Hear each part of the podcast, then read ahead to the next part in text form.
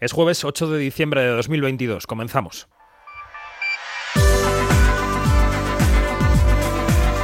Quinótico. Cine, series y cultura audiovisual con David Martos. Onda Cero. Las nominaciones a los Goya al final de este año glorioso para el cine español, de este año dominado claramente por el cine firmado por mujeres, dejan claro que las directoras están ahí, pero que todavía no están ahí del todo. Me explico. La Academia de Cine vota muchísimos premios, muchos de ellos técnicos, y en muchas de las categorías se suele recompensar a películas muy industriales, con más presupuesto y mayor dimensión, en las que brillan los efectos visuales, el sonido, el vestuario o el maquillaje y la peluquería. ¿Qué ocurre en los Goya? Que esas películas más industriales suelen cosechar por efecto arrastre un mayor número de candidaturas. Así ha sido también este año, pero justo en este año, el año de la pujanza femenina total, la foto queda un poco distorsionada porque las dos películas más nominadas, beneficiadas de este fenómeno, son las dos favoritas dirigidas por hombres, que también son muy buenas, ¿eh? Pero ojo, esto no dice nada esencialmente malo sobre la Academia de Cine. El sistema es así y premia esta manera de hacer cine. Y las mujeres, que empiezan a conseguir el acceso a la silla de dirección, no acceden aún plenamente a esas películas más industriales. Estamos en el camino, en el buen camino diría yo, en un camino que todavía es muy lento por otro lado. Pero ellas caminan, vaya que sí caminan. Soy David Martos y esto es Quinótico. Quinótico, Onda Cero. Es una semana rara en España, hoy es fiesta, el martes fue fiesta, hay gente que lo trabaja todo, gente que trabaja algo, trabajamos un poco desordenado, pero en Quinótico mm, trabajamos y uno de los que más trabajan es Iñaki Mayora, que se ha pasado el puente entero recopilando noticias. Quinótico, lo que tienes que saber.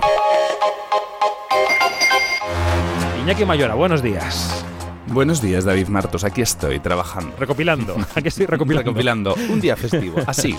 Así, como quien no quiera la cosa. Vamos a empezar por la taquilla americana. El fin de semana posterior a Acción de Gracias nos deja pocas novedades en la cumbre estadounidense. Sigue liderando Wakanda Forever. Pues sí, sigue liderando. La película de Marvel sigue en lo alto con 17,5 millones más recaudados que bueno, ha bajado bastante en las últimas semanas, todo hay que decirlo. Le sigue un estreno, Violent Night, con casi 13,5 millones de dólares. Y cierran pues el top 5 de la taquilla americana, Strange World, la película de animación, con 5 millones. The Menu, con algo más de 3 millones. Y Devotion, con 2,7 millones unos datos muy bajitos, como podréis ver, sobre todo pues teniendo en cuenta estas fechas en las que, bueno, el frío hace que mucha gente se, resguarde en los cines, ¿no? No, no, la crisis de la taquilla es real y la espera a Avatar es real también. Hay mucho análisis en los medios esta semana sobre si la película de James Cameron, que llega la semana que viene, va a cubrir sus altísimos costes. Lo que parece, la que parece que no lo va a hacer es Black Adam, la película del universo DC, aunque tiene el gran activo de la roca, ¿no? Eh, bueno, antes de nada, parece que las primeras reacciones de la secuela de Avatar son bastante positivas, luego hablaremos de ellas y veremos qué pasará dentro de una semana, es verdad. Pero bueno, respecto a Black Adam, a pesar de su buen arranque, la película ha recaudado 387 millones en todo el mundo. Y teniendo en cuenta que costó unos 200 millones, que hay que sumarles marketing y gastos asociados, pues que debería haber llegado mínimo a los 500 millones para poder cubrir gastos. Y ya no hablaremos de generar beneficios, claro. Y parece ser que las pérdidas pues estarán entre los 50 y 100 millones de dólares. Ya que en Warner son positivos y creen que mm, de aquí a que acabe su recorrido en salas va a llegar a 450 millones de dólares recaudados. Yo lo veo un poco negro, pero bueno. ¿Y qué significa esto? Pues sinceramente que la secuela de Superman mm, puede estar en duda, sobre todo si se trata de una película en la línea de Black Adam contra Superman, que es lo que quiere La Roca. Bueno, es que está en la secuela de créditos de la película, que decir, mm, otro spoiler más en mi carrera. Eh, luego me cuentas lo de Avatar. ¿En España qué? ¿Qué tal le ha ido al huracán Santiago Segura? Bueno, pues a todo tren se ha estrenado por todo lo alto, para sorpresa de nadie, pero con unos datos más bajos de lo que sí que esperábamos todo, todo el mundo. Se hace con 880.000 euros, convirtiéndose en el tercer mejor arranque español del año, superando por poquito, pero bueno, lo supera, a los renglones torcidos de Dios, que se llevó 320.000 euros. 820.000. 820.000, perdón, sí. Eh, Mundo Extraño se queda con el segundo puesto, la película de animación, como hemos dicho antes, con 440.000, la mitad de recaudación que la primera cinta, ya veis, para que vayáis valorando cómo va la taquilla. Mm. Wakanda Forever le sigue con 367.000 euros y cierra el ranking Asbestas con 340.000 euros. Y destacar que ya lleva más de 2 millones de euros, que no está nada mal. Está una película española, está muy bien. Y bueno, el segundo estreno de la semana, The Menu, con 340.000, cierra el, el, ranking. Y bueno, para los amantes del terror, muchos, pues Venus se ha quedado con la séptima posición. Ya veis, seguimos con datos tibios, veremos cómo va esta semana llena de días festivos, puentes, acueductos, a ver si la gente pues va más al cine. Yo he ido esa semana dos veces al cine comercial. Eh, a, pases de público, de películas que deberían reunir público. Pases de público. No, quiero decir que pases no eran pases de prensa, que eran pases de gente que compraba su entrada y tal. Em, las dos salas ni siquiera llegaban al 50% desde luego del público. O sea que, y es el puente de la Constitución en Madrid, que es una fecha mm. tradicionalmente muy buena para el cine. O sea que esos son los términos, ¿no? Este puente, por cierto, hemos dicho adiós a una actriz eh, enorme del cine y de la televisión. Ha muerto Kirstie Alley. Pues sí, es una de las noticias tristes de la semana. Nos deja una de las icónicas de los 80 y los 90, Kirstie Ali, con 71 años, víctima de un cáncer que además le diagnosticaron recientemente. Sí, La actriz, bueno, siempre será recordada principalmente por la serie Cheers, aunque sus trabajos más conocidos, eh, pues está su papel en Star Trek, que fue su primer papel en, el cine. Luego en la, en la TV movie David's, David's Mother, la película Mira quién habla y sus secuelas. O, bueno, más recientemente apareció en la serie Screen Queens de Ryan Murphy. También ha muerto a los 76 años eh, Julia Reichert, que es la documentalista y la directora de American Factory, el documental que ganó el Oscar en 2020. Luego en el observatorio, eh, ahora nada, en tres minutos, hablaremos de las nominaciones de los Goya y de los premios del cine europeo que se celebran este fin de semana en Islandia. Pero esta semana hemos conocido los ganadores de los premios del cine británico independiente, que sí, que es una ceremonia muy específica. Pero quizá hay alguna película que sale de ahí con opciones a premios más gordos, ¿no? Pues así es, David. Eh, la gran triunfadora de la noche de los BIFA, de los, los premios del cine británico independiente, fue After Sun, con seis, siete premios, incluyendo película, director, director Nobel, ojito que se ganó los dos, o guion. Recordad además, además que Paul Mescal, el protagonista, está en algunas quinielas para alzarse con la nominación a Mejor Actor en los Oscar, aunque no la tuviese en estos premios. Estas cosas que pasan a veces. Después le sigue Blue Jean, que es con cuatro premios, dos de ellos a sus actores. Eh, recordamos también que estos premios tampoco hay distinción de género. Ganaron a mejor actor, a mejor, perdón, papel protagonista Eso y papel secundario, perdón. Y destaca el premio a la peor persona del mundo en película internacional, una película de principios de este año, bueno, que se estrena a principios de este año en España, un premio que también podría recoger en los Goya, en la categoría de mejor película europea, ya que bueno, pues la película danesa también está nominada. Más premios en este caso de series, tenemos nominaciones a los Critics' Choice Awards en la categoría de televisión, todavía no llegan los de cine, llegarán. Y eh, tenemos buenas noticias para España, ¿no, Iñaki? Así es, ya están las nominaciones de televisión, las de cine llegan el 14 de diciembre. Y en esta, bueno, en estos premios la comedia Abbott Elementary, esta comedia sobre un colegio es la más nominada con seis candidaturas, incluyendo mejor comedia y cinco para sus actores, ahí es nada. En la categoría de drama destaca Better Call Saul con 5 y Gaslit, The Good Fight y Reservation Dogs se llevan 4. HBO, Netflix y Hulu empatan con 15 menciones cada una y como gran sorpresa tenemos García de HBO Max España que se ha llevado pues la nominación a mejor serie internacional o mejor serie en idioma extranjero, digamos. Bueno, y lo decíamos antes, la prensa internacional ya ha empezado a ver Avatar, la, Avatar el sentido del agua, que es la que llega el 16. La premier internacional tuvo lugar en Londres el martes por la noche. Eh, nosotros aquí en España, los periodistas mm, rasos, la veremos el martes próximo, el día 13. Eh, ¿Alguna reacción que podamos destacar de la prensa internacional, Iñaki? Bueno, pues las primeras críticas son vamos a decirlo, muy positivas. Eh, muchos destacan su calidad visual, Nadie esperaba menos, también hay que decir. Hombre, claro, es y que si encima no tiene calidad visual la película de James Cameron, ya me tiro por un barranco.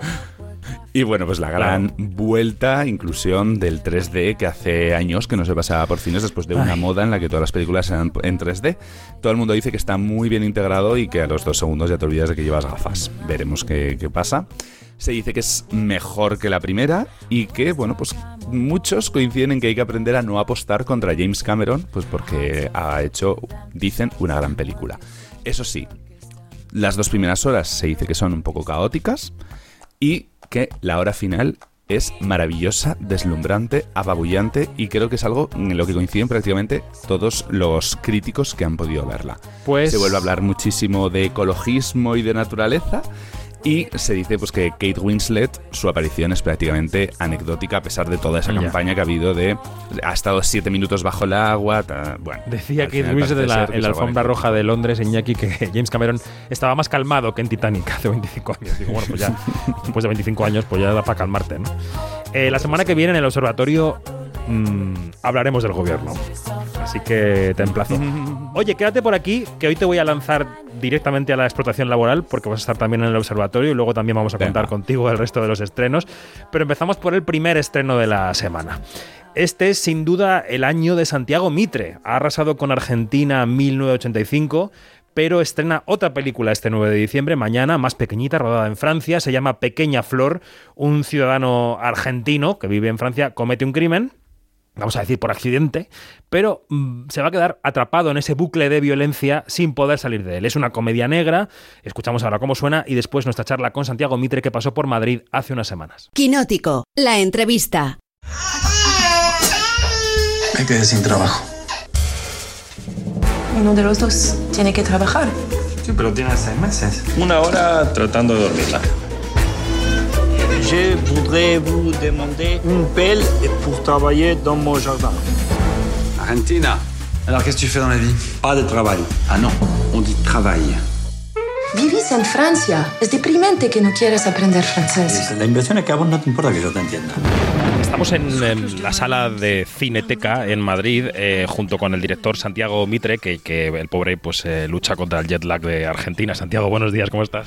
Buenos días, acá, en esta lucha, que no es tan, no es tan dura, pero, pero bueno, sí, un poco cansada café y una entrevista para empezar la lucha son las armas que se, que se utilizan aquí. Estamos con Santiago porque em, con lo difícil que es levantar una película, eh, en, dos meses charlamos con él por segunda vez y por una segunda película, ¿no? Eh, este año em, aquí estrena dos películas y la verdad es que em, quería empezar por ahí, ¿no? ¿Qué, cosas es del destino, ¿no? Que, que en un otoño eh, promociones dos películas, como digo, con lo difícil que es levantar cualquier proyecto. La verdad es que estoy eh, tan sorprendido como, nunca pensé que iba a estarlo. La verdad, una, estrenar una película ya es muy difícil, eh, hacer una película es muy difícil, eh, hacer una película luego del COVID y del, gran paro de producción que hubo, bueno, por lo menos en Argentina y supongo que en muchos lugares del mundo, con cines cerrados, me siento eh, un gran privilegiado de, poder estar estrenando no solo una, sino dos. Eh, la película Pequeña Flor fue una película que filmé antes de, la pandemia, pero se hizo, hicimos todos los procesos de producción durante la, durante la pandemia, o sea que también fue muy, fue muy difícil eh, poder terminarla. Y nada, bueno, ahora estar presentándola aquí. se estrenó en Argentina en junio, en Francia también en junio, y ahora se está estrenando aquí en España. estoy muy contento. ¿De dónde surge la idea de hacer esta película que habla de, del otro, del lenguaje, del prejuicio, de la deslocalización? Hay muchos temas, ¿no? Pero bueno, ¿de dónde surge Pequeña Flor? Es, eh, es, una, novela de Yossi Abilio, que es un escritor argentino a quien yo admiro mucho, un escritor que tiene varias novelas editadas en Argentina, eh, Open Door, Paraísos, bueno, varias novelas.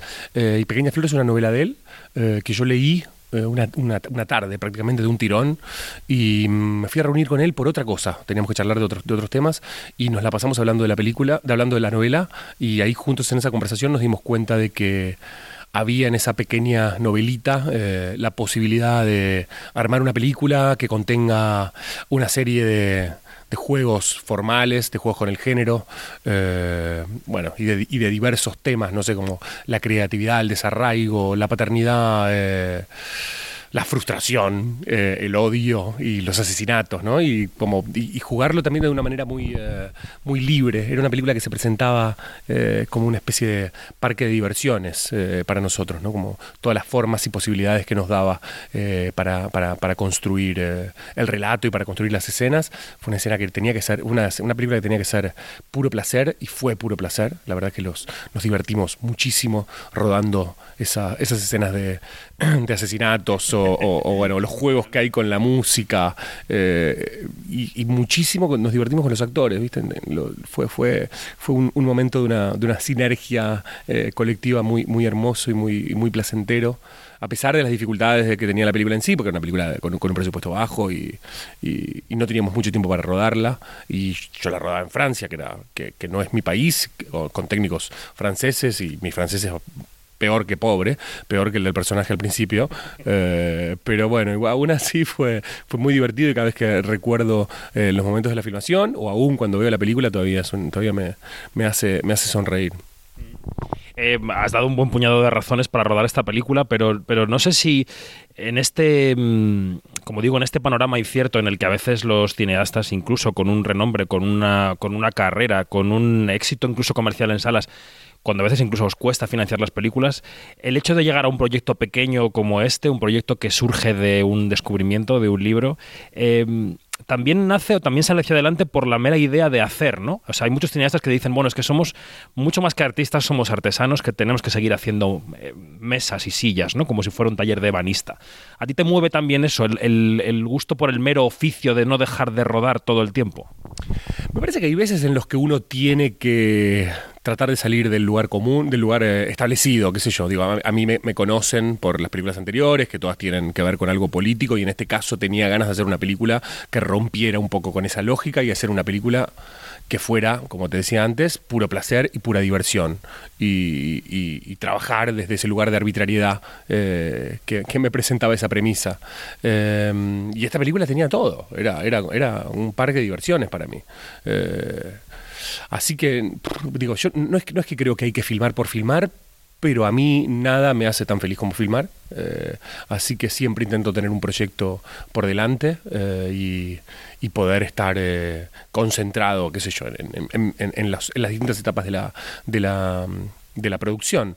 A veces, digamos, esta era una película chica y divertida, como te decía, pero fue una película difícil de financiar por lo anómala que es y fue y bueno, y, era, y fue difícil de rodar también. O sea que no siempre la película chica es la, es la fácil de hacer y la grande la difícil eh, de financiar, quiero decir. Eh, pero, pero bueno, lo importante es mantenerse activo y tratar de sorprenderse uno mismo y tratar de nunca perder el placer eh, de rodar, que para mí es el corazón del cine. De Argentina, 1985, se destacó que había eh, pequeños destellos de humor dentro del drama. Eh, en esta película, el, humor eh, negro lo invade todo. ¿Cómo te llevas con los tempos de la comedia y cómo los has manejado en Pequeña Flor? ¿Cómo mide uno ese compás en el que espera la risa del espectador, en el que espera escuchar la reacción para contar el siguiente chiste o para hacer la siguiente acción violenta que va a provocar la siguiente reacción? Mira, el, Pequeña Flor es la primera vez que trabajo en un registro decididamente de comedia y donde, donde se buscaba la comedia escena tras escena, el, humor en, cada escena. Eh, y fue un aprendizaje para mí. Creo que tomé como, como parámetro mis propias reacciones. Eh, me di cuenta de que la comedia es territorio de los actores y que si uno tiene actores que pueden eh, encarnar bien el humor y que saben jugar con eso, lo van a producir en las escenas. Así que nada, trabajar con Daniel Hendler, Vimala Pons, Melville Pupó, Sergi López, François Lebrun, que son todos actores maravillosos y además muy divertidos, eh, era, era, era, un gran, era un gran placer. Y yo, como te decía, me, reía muchísimo de ellos y, les, y les, alentaba a, poder salirse de las escenas y encontrar cosas eh, de manera intuitiva dentro de las escenas. Fue una, fue una película en donde los dejé improvisar bastante, eh, o, bueno, improvisaciones ordenadas, digamos, a veces con ellos llegaban con propuestas de cosas y era bueno guiarnos un poco por esa, por esa sensación tan primaria que es lo que te hace reír. Y, me encontraba muchas veces eh, riéndome detrás de cámara, teniendo que taparme la boca para que los actores no me vean que me estaba riendo y no distraerlos eh, y así puedan terminar las escenas. Pero fue divertido y luego yo, bueno, después, después de Pequeña Flor, a los bueno, casi un año después empecé a, empecé a rodar eh, eh, en 1985 y en 1985 yo sabía que quería rodar con pequeñas pinceladas de humor, digamos, era como, como decías vos, como que eran pequeñas apariciones. Eh, y creo que algo de eso de la experiencia de Pequeña Flor también me ayudó a, entender cómo se trabaja el tempo de la comedia y poder utilizarlo de una manera completamente distinta en la otra película.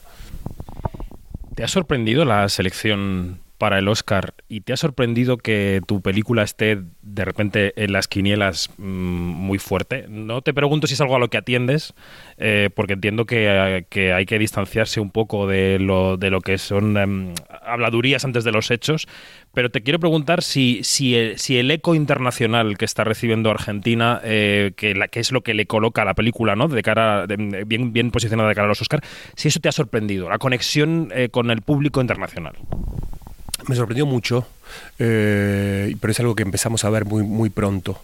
Ya en la primera exhibición en Venecia, cuando empezamos a hablar con, las personas que habían visto, personas de, diferentes países, eh, me daba cuenta de que la película, a pesar de estar narrando un hecho completamente argentino eh, y sobre una herida completamente argentina, podía conectar fácilmente con, heridas eh, o, demandas eh, de sociedades diferentes y que ah, era fácil que una persona de otro país venga y empezar hablando de la película para luego contarnos cosas de lo que estaba de lo que había de lo que había sucedido o no había sucedido en su país. Digamos, en España es uno de los casos eh, más importantes porque bueno, el cine argentino suele exhibirse mucho en España y hay un diálogo muy fuerte en general entre cineastas, periodistas españoles y, y cineastas y periodistas argentinos, o sea que es algo sobre lo cual hablamos mucho, pero bueno, nos pasó también en países en donde uno a priori no pensaría, digamos, como que, eh, como, como qué sé yo, en Suiza, eh, digamos, donde el crecimiento de la derecha es, es, muy preocupante, entonces el miedo al autoritarismo eh, es, algo, es algo que tienen latente, entonces una película que trabaja a partir de valores de justicia y de democracia entra con una contemporaneidad que no pensábamos y en Estados Unidos también. Ahora, ahí yo me di cuenta que la película tiene unas posibilidades de, universalizarse mucho más grandes de las que hubiésemos creído, o tal vez lo, lo normal, ¿no? Que cuanto más con más precisión y con más pasión se cuenta eh, historias de, de, donde uno viene, bueno, luego más probabilidades tienen de, universalizarse. Después, en cuanto, a en cuanto a la selección de los, de los eso por supuesto que primero es una decisión del, país de origen, digamos, Argentina decidió que Argentina 1985, la Academia Argentina decidió que Argentina 1985 era una buena representante, eh, y después es, es, es, un trabajo, ¿eh? Estamos... Yo te iba a preguntar, porque eh, los, las nominaciones y los Oscars se ganan haciendo lobby, haciendo eh, mm, poniéndole la película a los académicos, yendo a hacer mil pases a Estados Unidos. ¿Tú estás preparado psicológicamente y corporalmente para hacerte el curro, el trabajo de irte a Estados Unidos a hacer campaña? Ya lo estoy haciendo. Eh, ya, no, no, no, ya fui dos veces a Los Ángeles eh, y ahora voy por tercera vez eh, la semana que viene y me quedo ahí 10 días y en diciembre tengo que volver a ir y, si seguimos avanzando hay que estar y estar y estar porque el, esquema de, de, esos premios funciona así, con, con mucha proyección privada previa al, al a la, selección, así que hay que ponerle mucho el cuerpo. Por supuesto, es mi primero, la primera vez que yo vivo una cosa así, así que es eh, divertido. Eh, viajamos con Ricardo y con Peter, eh, con algunos del, equipo de producción, nos la pasamos bien. y no me... Ricardo sabe, ¿no? Ricardo ya de su... Bueno, sí, es claro. Ya estuvo nominado dos veces, una vez ganó la película en la que estuvo. Sí. No, y esta es su primera película como productor, así que. Su primera película como productor que está, digamos, en, ese, en, en, ese, en esa discusión. Eh, pero bueno, veremos. Tampoco me quita el sueño. ¿eh? eh lo, estoy viviendo como una experiencia la cual de la cual me interesa aprender, pero si no, si no sucede, no sucede y está todo bien. Me preguntaba si Victoria Alonso, que para que los que nos escuchan no sepan, es la gran productora de Marvel, eh, que también produce tu película, está también en este proceso un poco ayudando a ingresar algunos godnes de algunas puertas. bueno, tenemos a Victoria y tenemos a Axel Kuchevaski, que también vive en Los Ángeles y a otros amigos que por supuesto nos están ayudando a que la película cobre visibilidad. Eh, y es importante eso, pero bueno, no, no, sé, no, sé si, si, podrá abrir eh, tantas puertas como, como, las que hacen falta para quedar nominado, bueno, pero lo iremos viendo. Es, es, un trabajo ¿eh? y, hay que, y hay que estar ahí prestando la atención y, y, tratando de hacer todo lo que se pueda, porque están todas las películas. Eh, no solo las películas internacionales, que es las que nosotros eh, tenemos en cuenta, digamos, internacionales es horrible la expresión usarla. No solo las películas no... Sí, ya sé. No solo las películas no norteamericanas, sería... Eh, sino las películas norteamericanas también. Spielberg está, está ahí haciendo sus proyecciones también. Em, eh, pues entonces tenemos Pequeña Flor, que se estrena ahora en cines españoles. Eh, tenemos Argentina 1985. Te quería preguntar también por, porque esta película va exclusivamente a cines en España. Argentina es una película producida por Amazon, eh, que ha ido primero un poquito a cines y luego ha ido a plataformas en España. Pero creo que en Argentina hubo problemas con algunas salas, ¿no? ¿Esto está solucionado? ¿Esto está ¿cómo, cómo, quedó este tema? No, sí, bueno, solucionado porque, porque, ya, porque ya sucedió. pero sucedió de la mejor manera en la que podía suceder. Así que que estamos muy contentos, porque la, originalmente había un conflicto de intereses eh, bastante simple. La plataforma nos permitía a nosotros tres semanas de, exhibición exclusiva en cines para luego eh, coexistir con las salas eh, y la plataforma. algunas de las grandes cadenas de, distribución eso no lo permitían por una cuestión de reglamento interno de la compañía. así que la película se exhibió solamente en eh, cadenas independientes y salas de capital nacional eh, y, bueno, sí, salas independientes. Eh, pero aún así, la película hizo los mejores números de los últimos tres años. pasamos el millón de espectadores, que es muy grande, para, pandemia, para el pospandemia inimaginable hace un tiempo. La película sigue en cartel y, y, va a seguir unos cuantos meses más. Y en Amazon también está funcionando muy bien.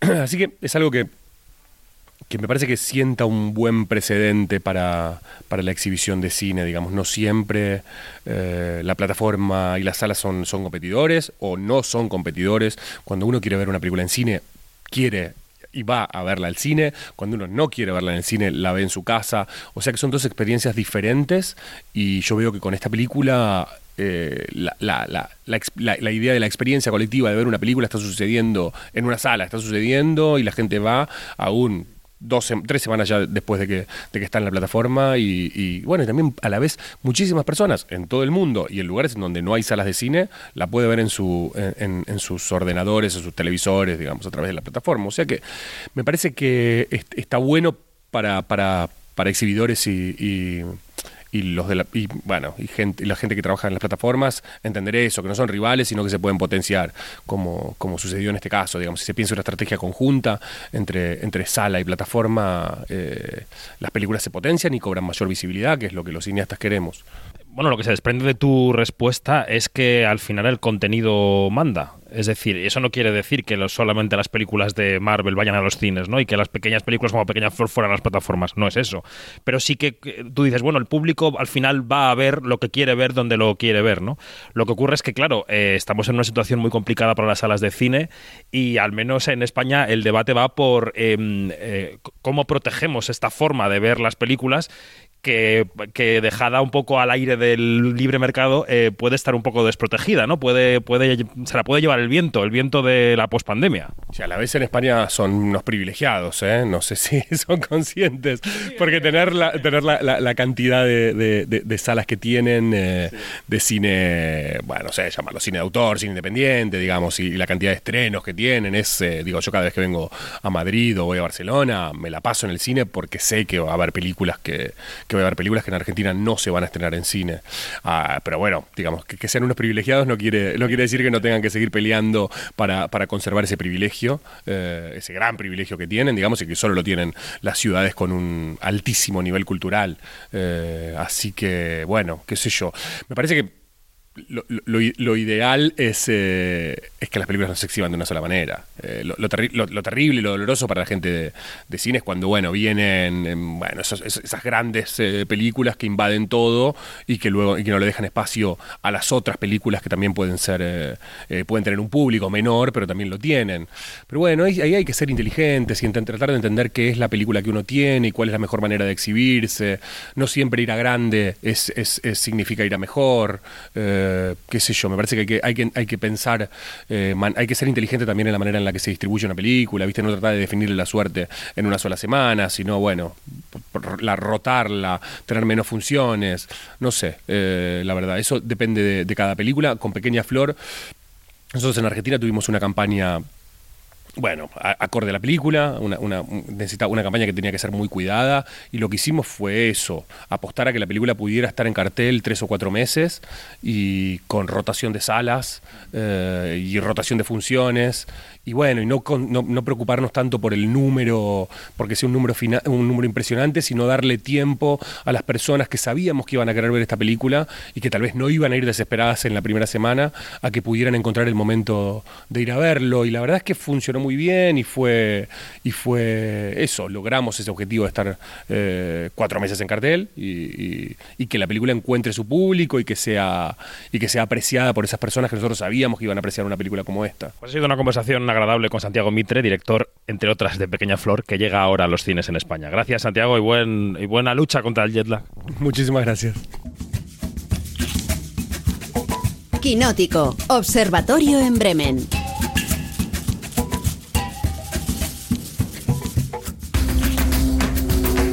La semana pasada repasábamos las nominaciones a los premios Feroz y hacíamos quinielas sobre los Goya. Esta semana ya tenemos todo el despliegue de las nominaciones españolas sobre la mesa, incluidas las candidatas a mejor película, los Goya, que se encargaba de leer hace unos días en la Academia de Cine la actriz Blanca Portillo.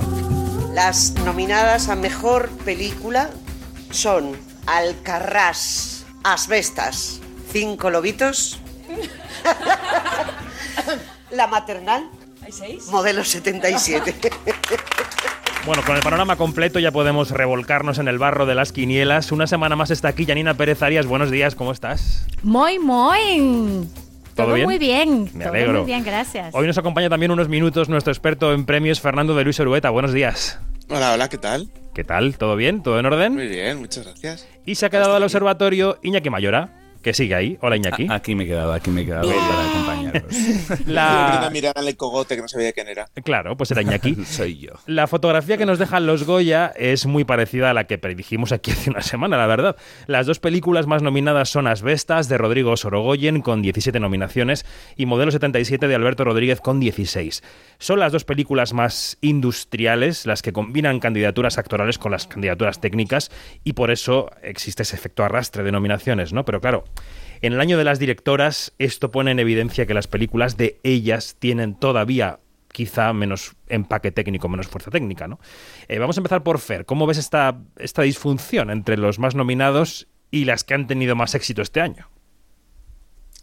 Bueno, o sea, entiendo perfectamente lo que dices, eh, pero claro, los, los, Goya han conseguido este, este año tener un reto por delante eh, eh, interno, digamos, que era corregir la horrible inercia del año pasado y años anteriores, en el que la lista de nominados era una cosa, un armatoste plumbio de cuatro títulos que se repartían, ¿no? Como una letanía a lo largo de toda la lista. Armatoste plumbio me encanta.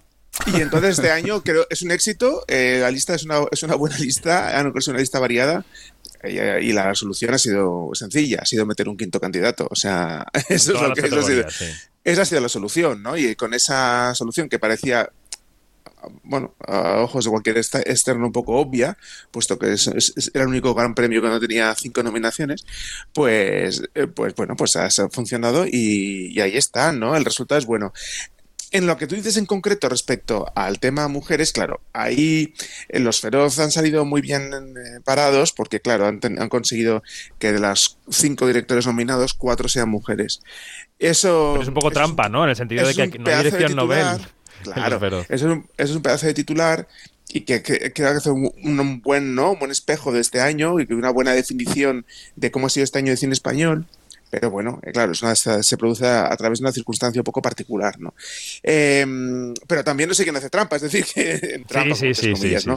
pero que, no, es habitual tampoco tener eh, tantos premios noveles como tienen los Goya, ¿no? Que tienen los dos eh, candidaturas de actores de noveles y luego tienen revelación y luego tiene el dirección novel, ¿no? O sea que hay ahí 15 candidatos a los Goya que normalmente no en otros premios no habría. Mm. Yanni, tú esta disfunción de la que em, partíamos que revela que las mujeres están llegando a los puestos de dirección, pero todavía no están llegando a las producciones con este tipo de categorías brillantes en lo técnico, ¿no?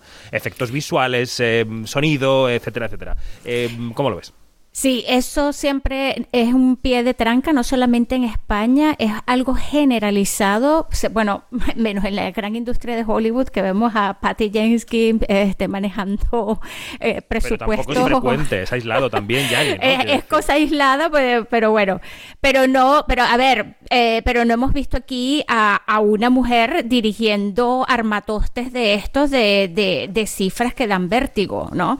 Eh, esa es la cosa. Ha habido eh, dos casos recientes y los dos en comedias, por, por, cortarte, porque soy así, ya sabes. Sí, sí, sí. sí. No, pero es que es verdad. Arancha Echevarría, eh, yo creo que ha hecho la comedia que hizo con Universal, de La Familia Perfecta, y, ahora mismo Inés de León con A Todo Tren 2, que le ha dejado la dirección Santiago Segura, son quizá las dos mujeres que recientemente se han puesto al mando de cosas un poco más grandes, ¿no? A punto. sigue, sigue. Exacto. No, no, no, exacto. Es que, claro, pero es que también está eh, los puestos de dirección son los, los más visibles, pero luego están los de dirección de fotografía, los de mm, los de efectos especiales, como decías tú, este, son este de guion también, o sea, son cosas que, que hay que, que, que, claro, que tú dices, oye, pero hay presencia, sí, hay presencia, pero no hay paridad, este, porque claro, porque sabemos que hasta cierto nivel de presupuesto, entonces ya allí hay, no te digo un techo de cristal, hay un techo de concreto. Que, hay que darle pico y pala a eso, ¿no?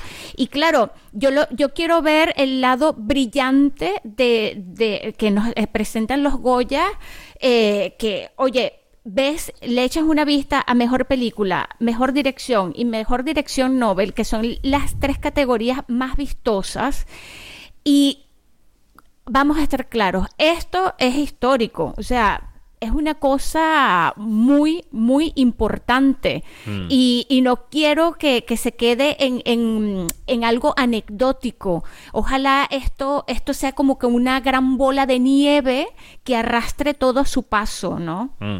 Por debajo de Asbestas con 17 y de Modelo 77 con 16, que son números un poco variados, el número de nominaciones están justo las dos directoras más importantes del año, ¿no? Diría yo, Carla Simón con Alcarrás, Oso de Oro en Berlín y Alauda Ruiz de Azúa con Cinco Lobitos, que fue Biznaga de Oro en Málaga. Las dos con 11 nominaciones, que también son una barbaridad para estas películas porque han tenido mucha fuerza actoral también en las nominaciones, ¿no?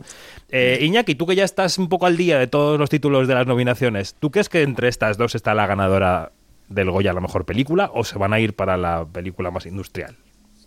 Pues mira, yo hace dos semanas te diría que sí, que está clarísimo que está entre una de esas dos. Yo ya sabéis que mi corazoncito va con cinco lobitos. Eh, pero cada vez, después de ver las bestas y después de los últimos premios, mm, ojo, eh, creo que Asbestas ha ido ganando bastante terreno. Por el contrario, creo que Alcarrás ha ido perdiéndolo, aunque sí que es verdad que todo el mundo sigue al menos entre la parte de los críticos o el fin Twitter sí que se sigue hablando de Alcarrás como la, gran película, la gran favorita, pero hay algo que me dice que... Algo me dice que lo va a perder, sobre todo porque también es verdad que ahora veremos qué pasa en diciembre, veremos si se renueva la conversación de en los Oscar, pero como Alcarrás no salga entre las 15 en la shortlist de los Oscar, yo creo que su conversación va, se va a reducir bastante y, eso también yo creo que afectará de forma negativa a, estos premios. Eh, en favor pues de, otras películas como son Cinco Lobitos, creo yo, que ha gustado muchísimo aquí en España, y, al, y Asbestas, que además está haciendo muy buena taquilla, que no se nos olvide que esto, película que se ve, película que se vota. También están los premios europeos este fin de semana, luego los comentaremos en lo que valgan, como indicador, que no lo sé. Fer y Yanni, ¿cómo veis esto? Bueno, yo creo que está claro lo que decía Iñaki. Eh, las fechas son importantes. La carrera de Alcarrás ahora mismo depende, en los Goya, depende en gran medida de su carrera en los Oscars, ¿no? Yo voy a recordar solamente dos fechas. Las nominaciones de los Oscars se dan el 24 de enero en plena votación de los Goya. Por tanto, yo creo que mm. Alcarrás, eh, si estuviera nominada a los Oscars, si estuvieran esas cinco... Ahí hemos perdido a Fernando, ¿puede ser? Sí. Bueno, enseguida lo recuperamos, vamos a intentar recuperarlo. Eh, Janina, ¿tú cómo lo ves? Sí, eh, mm, a ver, yo quería este, em, subrayar un momentito lo de mm, lo, por qué está tan presente Asbestas. Asbestas tiene una fecha de estreno reciente. Em, y claro, eso también, y que ha hecho muy buena taquilla, como dice Iñaki, hasta ahora, y eso también como que, como que deslumbra bastante, ¿no? Yo no quiero poner en duda este, eh, la gran calidad de, de, Asbestas, es una película rotunda, eh, pero claro, eh, hay, que olvidarse de, de la gran taquilla que hizo Alcarraz. Alcarraz estuvo meses meses. Bueno, sigue, sigue en alguna sala, ¿eh? en, España todavía. En sala. este, y, estuvo meses también muy presente en la prensa y en el, y en la conversación de la gente normal, que no tiene nada que ver con el sector industrial, de, la industria eh, audiovisual. Entonces, claro, em, son cosas que, que, que, que, que, son factores eh, fortuitos, como por ejemplo lo que decía Iñaki también, de el chance del carraje en los Oscars también. Eso también puede ser un, un buen, un, buen chance, ¿no? De, de, que, de que, eh, em, de que eh, suba más escalones en las preferencias de los académicos. Mm. Creo que hemos recuperado a Fer. Fer, sigues por ahí, ¿no? Sí, aquí estoy. Perdón, no sé qué ha pasado. Nada, no las conexiones, la vida. Em, un poquito más abajo en la tabla están Cerdita de Carlota Pereda y Los renglones torcidos de Dios de Oriol Paulo, con seis nominaciones cada una. ¿Qué os ha sorprendido de las nominaciones de estas dos películas? Que son muy diferentes entre sí y que han llegado a las nominaciones, yo creo que por caminos también muy diferentes. Venga, Fer, dale tú. Bueno, a mí me, congratula muchísimo ver Cerdita ahí, porque era una película que tenía muy difícil, no es una película que, eh, bueno, pues que le ha, encontrado un, hueco un poco especial, ¿no? También muy vinculado al cine de género y demás, y, pero creo que es un hueco importante, porque es una mujer dirigiendo una película de género, ¿no? Eh, entonces me, gusta mucho verla aquí. Me da un poco de rabia que, muchas de sus nominaciones están vinculadas a lo novel, ¿no? A, revelación, dirección novel. Mm. Y bueno, evidentemente está Carmen Macho también, pero bueno, me da un poco de pena. Eh, al final, eh, eh, las candidaturas estas de Nobel tienen para mi gusto es que son un arma de doble filo, ¿no? Porque eh, todo el rato como que, parece que hay películas que por ser noveles, ¿no? Están como en otro plano, ¿no? Y a mí me da un poco de pena porque creo que Cerdita, así como le pasa, eh, bueno, pues ha pasado otros años con Carla Simón cuando ganó en su momento y demás, pues parece que, les ponemos en un plano un poco diferente, ¿no? Por hecho de ser primera película y a mí me da, me da un poco de pena. Pero bueno, es una cuestión general, no solamente con Cerdita, sino que me pasa cuando tenemos películas que me gustan que quedan ahí en, esta, en este terreno de lo novel. Mm. yo creo que yo amanecí mm. un poquito, un poquito este, positiva hoy. Pero yo creo que, que, aquí lo de la dirección novel es, es, un. Puede, puede que sea un arma de doble filo, sí, pero es una gran oportunidad para, para subrayar películas que no van a entrar en mejor, en, mejor dirección o mejor película eh, por X, Y o Z. Y si le echamos una vista a la mejor dirección novel, es un buen retrato de, de la producción, de la buena producción que se ha tenido hoy hoy en día o en este año con eh, directores y directoras que tienen una película, una, una primera película. Em, o sea, allí tenemos eh, a Elena López Riera, que ha hecho El Agua y que ha tenido un estreno fantástico en Cannes y Contra. Este, mm, es una película bastante, mm, digamos, que no es una película de alto presupuesto y de gran público que no es un Marvel, pero es una, una propuesta, es una propuesta muy muy, muy valiente y muy, muy interesante y que, se, y, que, y que nos habla de un cine a futuro. Y claro, punto y aparte estaba Cerdita, como decía Fernando, es una película de género y claro, este, esto es un gran paso para, para, para un futuro. El, eh, la mejor dirección Nobel yo la veo como una oportunidad de poner el foco en donde por lo general no se pone el foco. Bueno, esta categoría de dirección Nobel reequilibra la paridad entre las dos categorías de dirección porque en la categoría reina, digamos, hay tres hombres y dos mujeres, y en la novela hay dos hombres y tres mujeres. En total son cinco y cinco. Con lo cual, bueno, ahí están las cifras. He pegado aquí en el guion el chorro de los nominados a mejor actor y mejor actriz. hay 30 nombres, no voy a leerlos todos, pero vamos a destacar que están nominados los tres actores franceses de Asbestas, que está Bárbara Lin nominada por Los Rengones Torcidos de Dios, que también ha sido yo para mí una sorpresa agradable. Eh, Nacho Sánchez, yo creo que parte como eh, favorito junto a Miguel Herrán para mejor actor protagonista. Penélope Cruz se cuela en mejor actriz de reparto por él. Los márgenes no consigue la nominación por competencia oficial. Eh, los dos hermanos de O sea, que la han nominado nominados. por la película equivocada, vamos. Exacto. Exactamente. Sí. Sí, estamos de acuerdo. Pero, pero es una desgracia, ¿eh? Quiero decir que lo que pasa este año, con, en términos generales, con competencia oficial es una pena, porque es una película, una comedia fantástica, yo creo que tiene un guion brillante y demás, y en los premios ha quedado muy poco nominada, pero también creo que es un problema de su propia estrategia, ¿no? Se estrenó, se presentó en San Sebastián, perdón, no en San Sebastián, sino en Venecia, Sí. que hace a- año y medio, luego pasó en, 21. Es- en España, exactamente, en España se pasó a las dos, a, a- a las pocas semanas en San Sebastián con gran eh, algarabía, pero después llegó a los cines en febrero, nadie se acuerda, ¿sabes? O sea, hay una percepción, ha, habido, ha habido un Venecia y un, ca- y un San Sebastián después, ¿no? Entonces, es una película que se ve muy lejana y creo que ese ha sido básicamente su problema. También yo creo que ha habido sí, una estrategia rara de estreno, ¿no? De la película y de presentación. Ha habido una elección de Claro, fechas un poco, claro. un poco rara. Pero bueno. Muy rara. sí, Bueno, sí. entre sacad vosotros de la lista de actores, yo también quería decir que Alcarrás ha conseguido tres nominaciones actorales, eh, Ana Otín, eh, Jordi Puyol Dolcet y Albert Bosch. En fin, vosotros qué entre sacáis de la lista, Eh, Iñaki y Janina, ¿qué? Bueno, pues mm, siguiendo, eh, hablando de Cinco Lobitos, tenemos a todos los actores de Cinco Lobitos en. Sí, en- cuatro. en la lista, lo cual para mí ya, ya es maravilloso. Al igual que Asbestas, creo que ha colado a todos sus actores, si no me equivoco, porque la que estaba un poco más en duda, que todos teníamos un poco más en duda, era a la hija Marie de- Coulomb. Exacto, a Marie que al final también ha, ha aparecido. Yo ya, eh, cuando hablamos de los de las nuestras predicciones, hablé de Bárbara Leni, que se acabaría colando, porque es una película que se ha visto mucho también. eh, Y para mí una de las grandes sorpresas es Vicky, Vicky Luengo, que, que en Los Feroz está ausente.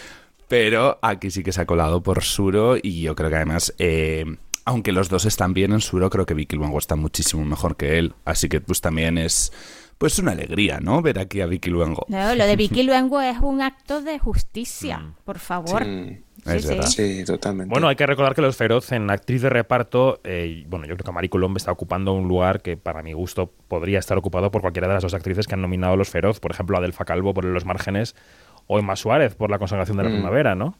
Pero bueno, en fin, creo que aquí sí que ha habido, yo creo que unas bestas un cierto efecto arrastre actoral. Bastante. Sí, bueno, Sí, bueno y, y, en Alcarrás también, porque al final Sí, sí, sí, las, sí. las categorías de revelación, o sea, actor de revelación que tenga a los, a, a los dos, a dos nominados, pues probablemente también, ¿cuál es el sentido? Quiero decir que en las categorías de actor revelación y actor de revelación está prohibido nominar a actores infantiles, entender por infantiles menores de edad.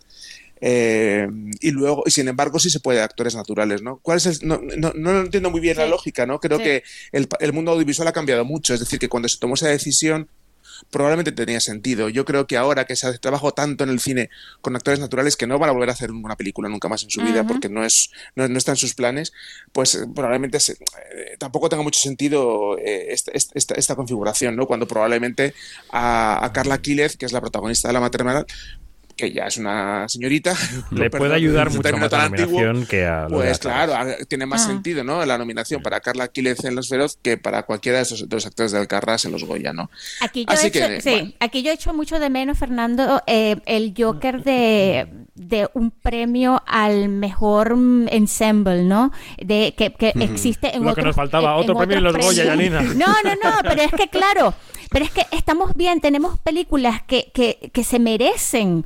La de Alcarrás, tú no puedes sacar a uno, o sea, yo no sería capaz de sacar el Alcarrás a decir, este es mejor actor que el otro, porque primero, Sí, todos verdad, son ¿eh? actores naturales y allí se merece una, un reconocimiento. Entonces, nominar a uno es es desconocer a los demás, meter a todos en un saco de, de- bueno, que meter a todos en un saco, reconocer a todos de mejor me- mejor ensemble contra, ya eso es tremendo y me pasa lo mismo con asbestas, con asbestas allí yo veo que, que es una una cosa de de si si una pieza cojea, eh, me, me refiero a un actor, Sí. cojean todos. Y es aquí verdad. hay una, unifor- una uniformidad que- en cuanto a fuerza increíble. Tengo que cortarte, Yanni, porque Fer se tiene que marchar, pero perdón, antes de que se marche, le quiero pedir la predicción, claramente. O sea, con estos mimbres, ¿hacia dónde van los premios del día 11 de febrero en Sevilla, Fer? Mm. ¿Qué dirías? Claro, antes se me ha cortado y no sé dónde me he quedado, pero básicamente lo que quería decir es que eh, yo creo que la, ahora mismo el caballo ganador es Asbestas por tamaño de producción, por número de nominaciones, por, por reciente, que también algo calentito siempre como que tiene, ¿no? tiene una, una actualidad mayor y que siempre ayuda a la votación. Pero que, claro, aquí estamos ante la, el proceso de los Oscar. El, el 24 de, enero sabremos eh, qué ha pasado con, con Alcarrás en los Oscar, si está nominado o no. Me refiero ya al último paso, porque estoy dando por sentada que va a estar en, en la shortlist previa y que, bueno, si yo creo que si Alcarrás estuviera nominada a Mejor Película Internacional en los Oscar, gana el Goya de calle. Pues te despedimos ya, Fer. Muchas gracias y seguimos. Seguimos en el film. Un placer. Muchas gracias. Un abrazo. Adiós. Me quedo con adiós. Me quedo con Jan y con, y con Iñaki para comentar brevemente los premios del cine europeo que se celebran este fin de semana en Reykjavik. Allí vamos a estar. En las categorías principales, eh, que son mejor película europea y mejor comedia, pues están en la mejor película europea Alcarrás, Close, Corsage, que es la emperatriz rebelde en español, Holy Spider y El Triángulo de la Tristeza, o sea, un oso de oro de Berlín y cuatro películas del Festival de Cannes. Y en mejor comedia está El Buen Patrón de Fernando León de Arano, está La Fractura de Catherine Corsini y está Cop Secret del islandés Hannes por Haldorsson. A ver, eh, rápidamente, porque no tenemos mucho tiempo, Yanni, eh, ¿cuáles son tus ganadoras en cada una de las categorías? Ay, caramba. O sea, y me dices rápidamente. Por favor. Estos segundos en los que te estás quejando, podías estar opinando. que lo sepas. ¡Ay, caramba! Venga, Iñaki, dale tú, antes de que Janina lo piense. Dale, dale, Iñaki, dale. A ver, eh, es difícil mm, decidirse por una película que no sea que no sean que no sean las películas patrias, obviamente, obviamente. Pero yo creo que mejor película europea van a tirar por, por el Triángulo de la Tristeza. Yo no. Y en comedia, yo creo que acabarán tirando por el buen patrón. Yo coincido contigo en comedia, pero no en la mejor película europea. Yanina, ¿tú qué? Sí, bueno, a ver, eh, yo creo que para, comedia, El Buen Patrón, es, mm, considerando las mm. otras, yo creo que es la que más resalta y la que más, este, más mimbres de, comedia de por sí tiene, que eh, para decir que la fractura, eh, que bueno, pero luego este, estamos con la, con la mejor película dramática, allí yo tengo muchas, muchas dificultades porque hay eh, todas estas películas me han atrapado, ¿no? Eh, tú sabes lo, que yo pienso de Close, sabes lo que pienso de Alcarraz, este Corsage es una gran película, Holy Spider también, entonces la van a tener dificilísimo, dificilísimo, porque todas nos hablan de algo de, de, de, nuestro presente, mm. Con todas nos podemos identificar. O sea, es una cosa que, que bueno, no quiero estar en los zapatos de los señores que van a. Yo creo, ya que tú no te mojas, yo creo. No, no me mojo, porque de verdad las escogería. Como si fuera a venir alguien a perseguirte. Yo creo que dado que el Triángulo de la Tristeza debería ser la frontrunner porque es la palma de oro de Cannes y tal, yo creo que el mundo academia europea debe pensar, creo yo, que tiene ya bastante con una palma de oro y con dos palmas de oro y que yo creo que ese premio se le ha puesto un poco cara de close me parece. Mm, puede ser. Es una película delicada, muy del corazón de Europa. El Triángulo de la Tristeza es una película más americana en ese sentido. Ah, yo creo que tiene cara de close el premio. Sí, sin embargo, Alcarraz yo creo que apela mucho más a a, Europa por completo. Sí, sí, sí. O sea, es que iba a continuar por ahí. Creo que la cosa se va a, se va a dividir entre esas dos. Creo que si no es close, es posible que sea Alcarras. Pero bueno, sería un pelotazo que los dos premios fueran españoles. veríamos. También tenemos nominada a Penélope Cruz como mejor actriz por Madres Paralelas, que no va a acudir a la ceremonia, estará online.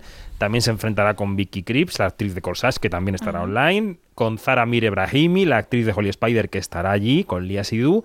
Y con la actriz de Raville Kurnas contra George Bush, que es una película que aquí no la conocemos tanto, pero que también ha dado mucho que hablar, ¿no?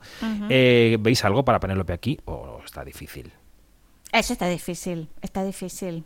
Yo creo que la actriz de Holly Spider tiene muchas papeletas, ¿eh? Y, Vicky Cripps también. Y Vicky Cripps. Y bueno, y hay que, hay que eh, recordar que Melton Captain ganó en, en, en, en la Berlinale. Sí. Cierto. Así que, que bueno, que ya viene con, con, perfume de ganadora. Bueno, Carla Simón no está nominada como mejor directora, pero sí que opta el mejor guion por Alcarrás junto a Arnau Vilaró, así que podríamos hacer incluso triplete. También está nominada esta película, Alcarrás, al European Film University Award. Así que veremos. Pues Yanni, muchas gracias. Ya hablamos la semana que viene de qué ha pasado, si te parece. Bueno, tú que vas a estar por allá por esos por esos lares tan fríos, por favor, por favor, la, la, bufanda que te regalé hace años, llévatela. Es verdad. bueno, eh, en las redes sociales de Quinótico iremos contando lo que pase en esa ceremonia, así que todo el mundo atento. Yanina, un beso, gracias. Un besote, chicos. Adiós. Adiós, Yanina. Iñaki, nos quedamos contigo porque vamos con los estrenos. Quinótico, lo que se estrena. Sandra me ha dicho que eres modelador de criaturas. Sí, modelo criaturas eh, con el ordenador. Monstruos, bestias, bichos raros, todas las cosas horribles que te puedas imaginar, pues esas. ¿No modelas personas? Bueno, las personas me parecen lo más difícil del mundo. Hay que tener mucho talento para las personas y yo creo que no tengo tanto. Esto que escuchamos es el tráiler de Mantícora, la película de Carlos Bermud, que se estrena mañana viernes y las voces son las de Nacho Sánchez y Zoe Stein, nominados al Goya, y ambos con muchas posibilidades, diría yo, en sus categorías. Lo escuchábamos, él es un diseñador de criaturas en la industria de los videojuegos y al final lo que conocemos en la película son sus monstruos interiores, ¿no? Nos lo contaba Carlos Bermuda en el Festival de Sitges, en el estreno nacional de la película. Nos servía como para explicar la película desde una dimensión un poco ambigua, pero también casi poética y que luego también nos servía para trabajar, ¿no? Entonces sí, es un monstruo muy particular, el nuestro, que tiene muchas caras y que, bueno, y que lo hemos trabajado de esa manera. Creo que has visto Mantícora, ¿no, Iñaki? He visto Mantícora, estuvimos comentando la aquí en Guinótico. Vamos a recordar cómo se, cómo se te quedó el cuerpo después de ver la película. Eh, pues y yo además lo estoy diciendo a todo el mundo que, bueno, aparte de que vaya a verla, obviamente, que es una película que no puedes valorar en el momento, porque es una película que creo que te da, te deja un pozo que tienes que ir mm, pensando y, dándole vueltas durante unos días y yo creo que es, es, una gran película. Es una, pues, una de las grandes ausentes. También yo creo en, en Los Goya. Pero bueno, también es verdad que es una película difícil. No bueno, ahí está, tiene sus nominaciones y Los Feroz también, que sí. está, está ajustada, no, no ha arrasado, no, no está en las categorías reinas, pero, pero ahí está, ¿no? Carlos Bermud está nominado mejor. Pero es una gran película que la gente tiene que ir a ver. Sí. Em, bueno, ya dijimos aquí que el tema que se intentaba evitar en la promoción es el tema de la pederastia, que, que, sobrevuela toda la película, pero es verdad que yo creo que eso no es en absoluto la razón por la que alguien debe decidir no verla, porque es una película que va mucho más allá de ese tema para eh, ofrecerte reflexiones sobre la sobre el alma humana, ¿no? O sea que bueno. Y em, que no, o sea que no hay no hay imágenes para echarte las manos a los ojos. Que hay mucha gente que igual simplemente si le dices pederastia dice, ah, no la voy a ver porque pero no, no, no, hay imágenes fuertes en ese aspecto. Pero eso no la convierte en algo menos aterrador. No, no, no, totalmente. Bueno, vamos ahora del Festival de Sitges o de Toronto, donde fue el estreno internacional de Mantícora, al Festival de Venecia, porque la película de apertura este año fue White Noise, Ruido de Fondo, que mañana llega a los cines de forma limitada porque semanas después va a aterrizar en Netflix. Let's watch a sitcom or something. No. They're calling it the airborne toxic event. We won't come this way. Will we have to leave our home? Of course not. How do you know? I just know. Okay, what if it's dangerous? Es una cinta que no obtuvo las mejores críticas en Venecia, pero bueno, ¿de qué va Iñaki? Bueno, lo primero que tenemos que decir es que se trata de una comedia negra y que adapta una novela de Don DeLillo publicada en 1985. Estamos en una ciudad del medio oeste americano y allí hay una especie de factoría que sufre un accidente que afectará al medio ambiente y Ruido de Fondo nos cuenta pues cómo se vive esa estrategia de forma familiar que, que lideran Adam Driver y Greta Gerwig. Esto es ruido de fondo. El italiano Mario Martone estrena también esta semana película, es Nostalgia, protagonizada por Pier Francesco Fabino, participó en el Festival de Cannes y cuenta la historia del regreso de un hombre a su Nápoles natal después de 40 años. Yo lo voy a encontrar. Oreste como me. Lei mi debe guardar como uno de sus ragazzi. Ahora que hablamos del sur de Italia, Iñaki, estoy un poco living ¿eh? con la segunda temporada de la serie de White Lotus. No sé si tú la estás mm, viendo. Todavía no, no, he tenido tiempo físico para, verla, pero obviamente está en, la lista de pendientes y que la primera me encantó. Sí, esta está ambientada en Sicilia, no en, en Nápoles mm, particularmente, pero en Sicilia. Este domingo, capítulo final, así que a ver qué pasa con una muerte que arrastramos desde el primer capítulo. A ver quién es el muerto y quién ha matado al muerto. O a la muerta. A ver. bueno, vamos a cambiar a las plataformas eh, llega a Netflix Smiley, que es la adaptación de la obra de teatro de Guillem Clua. Yo te mandé un mensaje y con un smiley yo te estaba diciendo que quería repetir mañana mismo. ¿Qué mensaje más largo? ¿Quién era? No tengo ni idea. No sé, ha llamado desde un fijo. Habrá marcado el número directamente, se habrá equivocado en la cifra. Cogiste el teléfono y llamaste a un tío que no conoces de nada. Y al final resulta ser muy majo, ¿eh? Habla sobre la relación de una pareja gay que comienza con una cita casual y luego se va consolidando y luego pasan cosas. Los protagonistas son Carlos Cuevas y Miki Esparvé. ¿Qué más hay de plataformas, Iñaki? Bueno, pues eh, una película en Apple TV Plus, que es el gran primer, el primer gran papel protagonista de Will Smith tras el conocido Bofeton Gate de los Oscars, del que estuvisteis además hablando la semana pasada. En inglés se llama Emancipation y es en castellano Hacia la Libertad. Cuenta la historia de Peter el Azotado, que era un esclavo negro que a mediados del siglo XIX fue azotado casi hasta la muerte en una plantación de Luisiana. Consiguió escapar y se unió al ejército de la Unión durante la Guerra Civil. Las fotos de la espalda de Peter se publicaron en 1863 y fueron clave para la movilización durante la Guerra de Secesión de Estados Unidos que terminó con la esclavitud. Y suena así. Give thanks to God. The Lord is with us. What can a mere man do to me? También está en la película la actriz Charmaine Bingwa, que está fantástica en The Good Fight. Hay muchas más cosas en plataformas, una nueva, bueno, y en cines. En cines, por ejemplo, hay una nueva versión de El viaje de la señora Harris a París, protagonizado por Leslie Manville, hace 30 años que se estrenó aquella TV movie con Angela Lansbury, también adaptación de la novela. Luego está Simone, la mujer del siglo, que es un biopic sobre la política e intelectual francesa Simone Veil, que hizo posible el aborto en Francia, entre otros avances. O la película Cuerpo Abierto, que es un largo de terror galaico portugués dirigido por Ángeles Huerta sobre un maestro de escuela que descubre que el pueblo al que le han destinado pues también esconde cositas. Efectivamente, eh, miedito. ¿Alguna cosa más, Iñaki? Sí, vamos a mencionar también Matadero, que es la historia de un cineasta norteamericano que en los años 70 llega a La Pampa para rodar la historia del primer levantamiento de los trabajadores del campo contra sus patrones. Esta historia ficticia se mezcla con la historia política real que está viviendo el país, con los actores de rodaje a punto de saltar a la clandestinidad. Dirige Santiago Filol y suena así. Fillol. Uno nunca sabe lo que filma, hasta que lo ven grande. Y yo filmé un montón de cosas para Sheryl.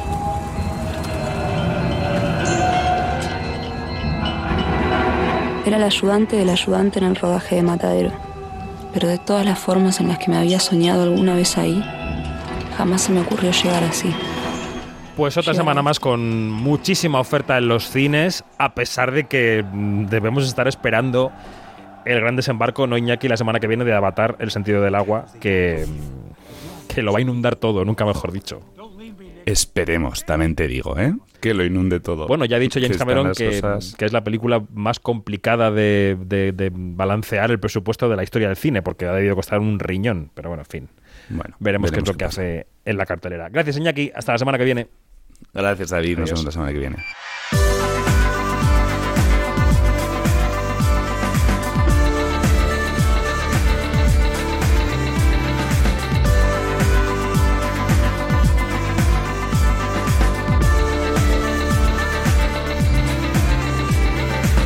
Nos vamos, más información en nuestra página web quinótico.es y en nuestro canal de YouTube.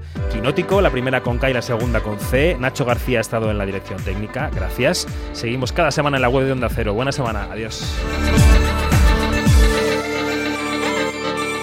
Quinótico, Onda Cero.